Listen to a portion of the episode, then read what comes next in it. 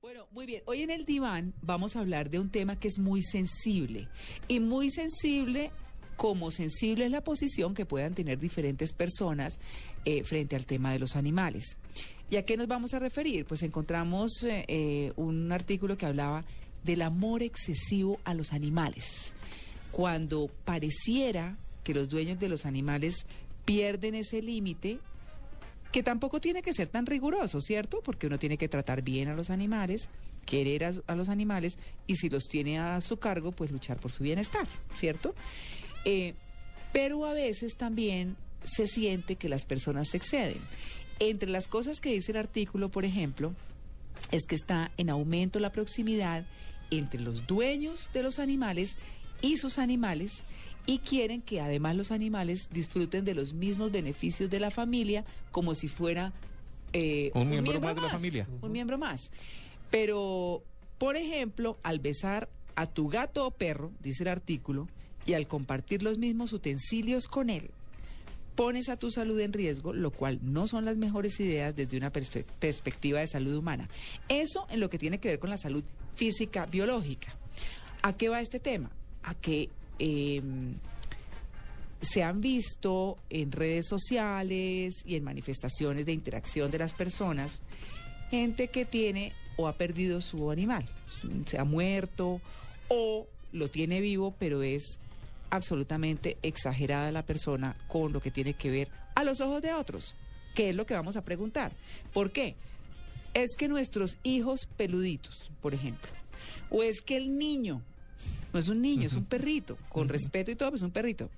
El niño, besos en Facebook en el hocico del perro y, una, y unas manifestaciones escritas que a veces la gente piensa que van mucho más allá de lo que debiera ser normal de una relación entre una persona y su mascota.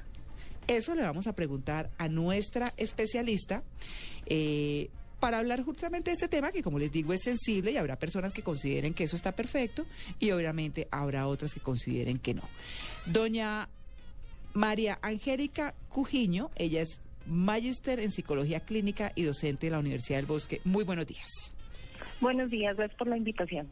Bueno, María Angélica, eh, ¿hasta dónde es, eh, no sé si decir normal o o está bien. O conveniente. O conveniente, exactamente, conveniente. Eh, trazar una línea con nuestros animalitos que merecen buen trato y que merecen respeto eh, y tratarlos como lo que son. Es decir, eh, ¿cuándo empieza a ser como un poco patológico a los ojos de los demás? Bueno, pues en primera instancia decir que no todas las personas que tienen mascota tendrán alguna dificultad y pues eh, hay muchos de ellos que sí están en una posición de cuidado, de ayuda, de compañía, de una relación fraternal. De hecho, muchos de los padres más o menos a la edad de 6, 7 años, le regalan mascotas a sus hijos para que tengan una responsabilidad y aprendan a cuidar a los animales. Entonces, cuando se ve el animal como una, un ser un vivo, un ser eh, que está al cuidado mío, que yo debo responder por él, que yo genero eh, generosidad, que genero amor, que genero eh, cuidado, digamos que, y es una compañía para mí y hace parte de mi vida y mi núcleo familiar de una manera sana, considerando pues obviamente que es un animal, que somos distintos y que tiene como animal una serie de riesgos, como tú mencionabas previamente, para la salud del ser humano, digamos que sería lo conveniente. ¿sí? Hasta ahí sería la pauta pero pues ya lo que estaban comentando ustedes en el programa eh, de las manifestaciones de amor en el hocico o por ejemplo comprarle joyas caras que no lo ven no tanto en este contexto como si en Estados Unidos eh, que se exceden a veces en los en los lujos para los perros y demás eh, o gatos muchas veces ahí ya empieza uno a darse cuenta que hay algo en el ser humano, en su relación directa con el animal, que no es muy, muy funcional o para él, o digamos que de alguna manera le puede afectar emocionalmente. Claro. Pero doctora, hay relaciones eh, que son también necesarias, pues bueno, digo relación, pues pero tener, por ejemplo, una mascota a las personas que son muy solas, eh, pues es algo positivo también porque se sienten acompañados. ¿En estas personas es cuando más se ve este tipo de relaciones o es un prejuicio que uno tiene porque se imagina que por estar más solas, eh, pues tienden a formar este tipo de vínculos tan fuertes? Pues digamos que la soledad hay que verla desde, diferentes puntos de vista. La primera es, por ejemplo, cuando la persona queda sola por una ruptura amorosa o también porque se murió la persona con la cual de pronto tenían ya eh, ese perrito o ese gatico o de pronto eh, se murió el papá y le dejó el perrito a la niña. Entonces, pues es como una representación de ese, de ese papá o de esa figura eh, amorosa humana en la vida de la persona. Entonces, pues, es posible que en ese caso la soledad quede que deje el ser querido, el novio además, pues definitivamente como que eh, se, se tenga muy, muy fuerte y lo único que se dejó de ese ser vivo es el perro y el, animal y por eso la persona se aferra. Entonces, en ese caso puede ser bueno y puede ser malo, porque eh, si es bueno en el sentido de que ayuda a pasar el duelo, que queda un recuerdo especial, que digamos que se vive y se convive con ese tipo de animal pero eh, es malo en el sentido de que ya empieza de pronto a ser el único eh, objeto o el único animal que hace que eh, la persona no pueda llegar a superar el duelo en caso tal. Pero no quiere decir que siempre las personas que puedan llegar a tener una relación no muy funcional o no muy normal con el animal tengan que ser personas que sean solas, aunque se ve que muchas de las personas sí, sí están ahí. Digamos que no es una condición exclusiva, pero sí es una condición que se ve a menudo. Claro, ¿Cuándo empieza a ser patológico, si se puede decir así? Podemos ver varias cosas. Digamos que también, eh, y continuando con el tema de la soledad, uno ve que hay ciertas personas que están solas, no porque les haya pasado algo, sino porque tienen un déficit en sus habilidades sociales. Es decir, que les cuesta relacionarse con sus compañeros, con sus amigos, con las personas incluso de la familia, porque le faltan ese repertorio de habilidades en la vida motivo por el cual pues están con una red de apoyo muy reducida y todos lo centralizan en el animal. De ser así, pues ya la persona está eh, pensando que lo único que realmente tiene en la vida es el animal.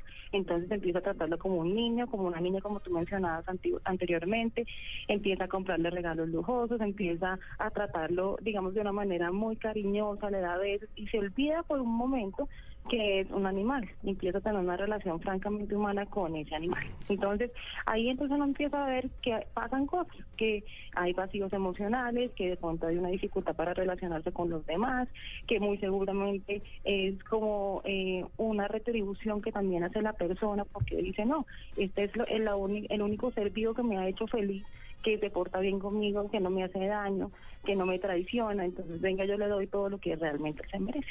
Claro, mm, digamos que como, como mencionábamos al comienzo, se ve mucho en las redes sociales, e inclusive estas personas, de, eh, eh, digamos de las que estamos hablando, mm, llegan a insultar a los demás porque los demás también de una manera no, no adecuada les dicen, oiga, no sean exagerados, ¿qué es eso? Es un animal, entonces también quienes, o sea, tanto quienes no están de acuerdo con ese excesivo amor como quienes lo practican se insultan mutuamente, ¿cierto? Y como y como usted está diciendo, muchas veces se vuelve una barrera para que la gente vaya a una reunión, porque es que si no le reciben el niño y resulta que el niño es el perro, o, o que no le pueden hacer nada al niño, eh, que el niño cómo lo van a dejar, es decir, una cantidad de cosas que se vuelve una barrera entre el dueño eh, del animal con su amor excesivo y quienes son sus amigos. Exactamente. Digamos que ahí la cuestión es lo siguiente. O tú tienes una dificultad en tus relaciones interpersonales porque tienes un déficit en habilidades sociales y eso centraliza todo en el animal y tú te quedas como un ermitaño solo, o el animal te ayuda funcionalmente a tú eh, poderte relacionar con los demás porque hay muchos que tienen perro, entonces lo sacan al parque y tú puedes tener a tus amigos eh, gracias al perro porque estuvieron haciendo, digamos que amistad por todas las los detalles de la convivencia del perro, por los cuidados del perro, por la veterinaria, por lo demás. O lo tercero es que te alejes de la gente porque todo está centralizado en el único ser vivo que no te va a hacer daño y si no lo quieren y no lo puedo llevar, entonces la vida social ya te empieza a limitar. Entonces ahí es cuando uno ve que una de las áreas de ajuste o varios empiezan a empobrecerse y eso desde cualquier punto de vista es negativo para la persona. Bueno, pues doctora María Angélica Cujiño, eh, psicóloga clínica y docente de la Universidad del Bosque Magister, por supuesto, en esta especialidad. Pues muchas gracias por aclararnos sobre esto de el amor excesivo a los animales, un tema que no parece tan común, pero que, pero que sí lo es. Muchas gracias y un feliz día.